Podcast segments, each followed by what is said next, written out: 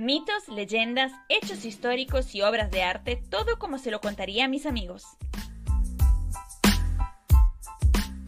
Hola a todos, ¿cómo están? Espero que hayan pasado bien las fiestas y que puedan arrancar el 2021 con toda la mejor onda. Como primer episodio de este año nuevo y a pedido, voy a contarles sobre el dios Zeus. Zeus, como lo llamaban los griegos, o Júpiter para los romanos, es el padre de todos los dioses, es el dios del trueno y del cielo. Pero antes de ser jefe de los dioses, vamos a ver cómo llegó a esa posición. Zeus fue el último hijo de Cronos y Rea, era el más chiquito de la familia. Pero lo que no saben es que Cronos, el papá de Zeus, tenía miedo de que uno de sus hijos se le sacara el poder, justo como había hecho él mismo con su padre, Urano. Así que para resolver el problema tuvo la maravillosa idea de comerse a sus hijos, así como lo escuchan. Cada vez que Rea, su mujer, daba luz a uno de sus hijos, Cronos se los comía. Así pasó con los primeros cinco. Eh, Demeter, Hera, Hades, Hestia y Poseidón, hasta que Rea se cansó de tener hijos y embarazarse al pedo y actuó. Estando embarazada de Zeus, de hecho, que era el sexto hijo, al momento de dar a luz, se fue a la isla de Creta, y ahí nació Zeus. Acto seguido, Rea volvió a su casa, pero no trajo a Zeus envuelto en una mantita, sino a una piedra y se la dio de comer a Cronos, y este se la comió pensando que se trataba de su sexto hijo. Ahora, hay que ser boludo para no darse cuenta de la diferencia entre un ser vivo y una piedra. Pa. De arranque hay que ser un desquiciado para querer comerse a los hijos, pero bueno, son dioses y hacen cosas raras, eh, como ya hemos visto.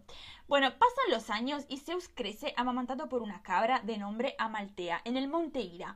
Todo esto mientras los curetes, que vendrían a ser divinidades menores, y las ninfas hacían ruidos con cantos, bailes y tocaban instrumentos para que Cronos no escuchara los llantos de Zeus y se enterara de que su hijo seguía vivo.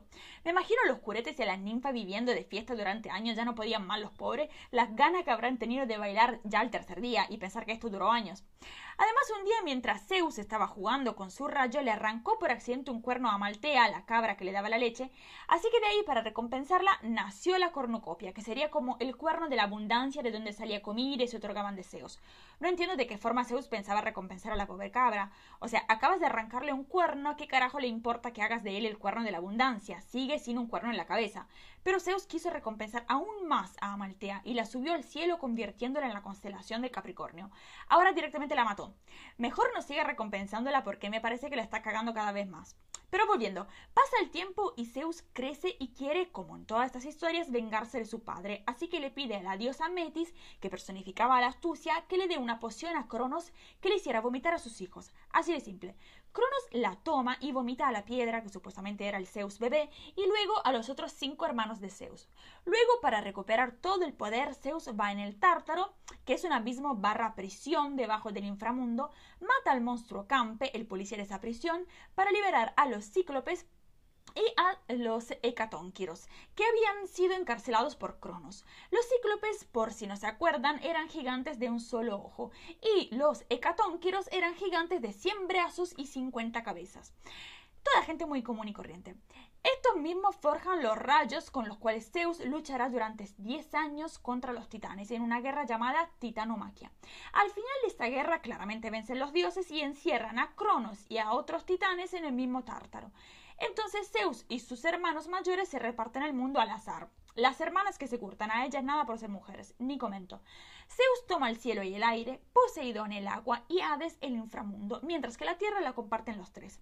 De esta forma, y por haber liberado a todos, Zeus se convierte en el dios más poderoso del Olimpo y es llamado padre de los dioses y de los hombres. Zeus a este punto piensa que sería un buen momento para tomar una esposa, así que se casa con Metis, la que le ayudó a liberarse del padre.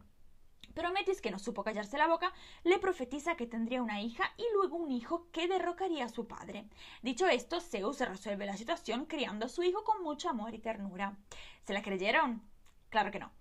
Zeus, ya al primer embarazo, que supuestamente iba a generar una nena que no lo iba a joder, no perdió tiempo y se comió a la madre y a la hija de una vez. No tengo palabras. Y aquí se pone más rarito, porque la hija nació igualmente, pero en vez que de la madre, del padre. Dejen de imaginarse a Zeus en la camilla pariendo.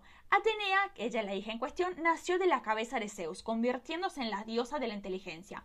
Y para Zeus el problema estaba solucionado, ya que el segundo hijo que lo habría derrocado nunca fue concebido. Luego, ya que estaba soltero, aprovechó de la ocasión y se casó con Hera, que era la diosa de la familia y hermana mayor de Zeus. Pero el incesto ya no nos sorprende a esta altura. Con Hera tiene cuatro hijos. Eve, diosa de la juventud, Ilitia, diosa de los partos, Enio, destructora de ciudades y ares, dios de la guerra y de la violencia, que ya conocimos con la fundación de Roma. Entre paréntesis, los últimos dos muy tranqui como hijos, o sea, imagínense cómo habrá sido criarlos. No quisiera haber estado en el lugar de Hera. Bueno, estos son los hijos que tuvo con Hera, pero la realidad es que Zeus es muy famoso por todas las aventuras y romances que tuvo. De hecho, tuvo una cantidad enorme de hijos derivados de estas aventuras, de las cuales Hera se enteraba y Zeus tenía que proteger a sus amantes y a sus hijos. Además, no era extraño que se transformara en cualquier cosa, literal, cualquier cosa, para seducir a las mujeres o a las diosas con las cuales quería tener algo. De hecho, sedujo a Hera después de haber intentado 300 veces, transformándose en un pajarito empapado.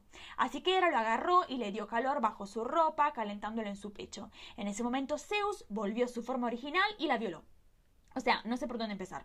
¿Cómo pudo seducir a Hera violándola? Es una contradicción bastante fuerte. ¿Y cómo pudo aceptar Hera casarse con él, el hombre que la engañó y la violó, sin hablar del hecho de que eran hermanos? Además, ella después del matrimonio se vuelve súper celosa y lo persigue porque tiene miedo que él le esté engañando con otras. Cosa que de hecho es real porque el tipo parece ser sexo dependiente. No, porque no para de buscar mujeres odiosas con las cuales juntarse, digamos así. Pero hay que admitir que la perseverancia es una de las virtudes de Zeus. El tipo intentó 300 veces, solamente con Hera. Imagínese cuánto tiempo le dedicaba a estos asuntos. Resulta obvio que tenía algún problemita con este tema. Pasando a las obras, elegí la pintura de Jean-Auguste Dominique Ingres, que claramente me habré equivocado en la pronunciación de todas las letras, perdón. En su obra vemos a Zeus sentado en el trono con cara de sí, soy el Todopoderoso lleno de rulos y de barbe con una aureola de siete rayos. Además está Tetis, la más bella de las ninfas del mar o más conocidas como Nereidas, de rodillas que está rogando al dios para que ayude a su hijo Aquiles en la guerra de Troya. Y para convencerlo le está abrazando las rodillas con una mano y con la otra le está acariciando la barba. Pero Zeus sigue como si nada, ni la digna de una mirada cero. De hecho, Zeus tiene un águila a su lado, que es el símbolo del dios, y que está mirando a la escena bastante perpleja, como diciendo ¿qué carajo están haciendo y por qué tengo que presenciar esto? Y para que entendamos la humildad de este dios, en la parte inferior del trono están esculpidas escenas de la guerra entre gigantes que tuvo que luchar Zeus para adquirir el poder. O sea, el tipo quiere mostrar con orgullo lo que hizo para estar sentado en ese trono y aclarar que no es casualidad. Un dios para nada egocéntrico, todo lo contrario. Lo simpático de esta obra va yo lo encuentro simpático y gracioso, capaz que otro no, es que detrás de los dos se ve el cielo con varias nubes y en una de esas nubes se ve a Hera, mujer de Zeus, con cara de ojete, porque mientras está muriendo el Zeus está controlando al marido que no deja pasar ni una. La típica mujer tóxica. Con razón, obviamente, pero bueno, ya este, se está rebajando mucho Hera. La otra obra eh, que les quiero mostrar es la estatua de Zeus del Museo de Antalya, en Turquía. La estatua está un poco arruinada, pero les voy a dejar un detalle de la cara porque quiero que vean la expresión de Zeus bien mala, como el que sabe que es el jefe y que da miedo a los demás. En la otra imagen les dejo la figura entera y más allá de que esté arruinadita y le falten partes, se puede ver cómo tiene en su mano derecha el rayo, típico de Zeus. Por el resto, usen un poco de imaginación y piensen cómo habrá sido eh, imponente esta obra, y no solo por el tamaño, sino también por la pose y la cara de Zeus. O sea, te encontrás con esto de noche medio dormido y te agarras un buen susto. Un día me gustaría hacer un episodio sobre una historia particular de Zeus, en la que se transforma en algo raro, eh, pero ya les aviso que se esperen engaños y violaciones porque ya lo conocemos y sabemos cómo actúa, así que después no se hagan los sorprendidos. En fin, por hoy los dejo y espero que tengan una excelente semana y los espero en el próximo episodio.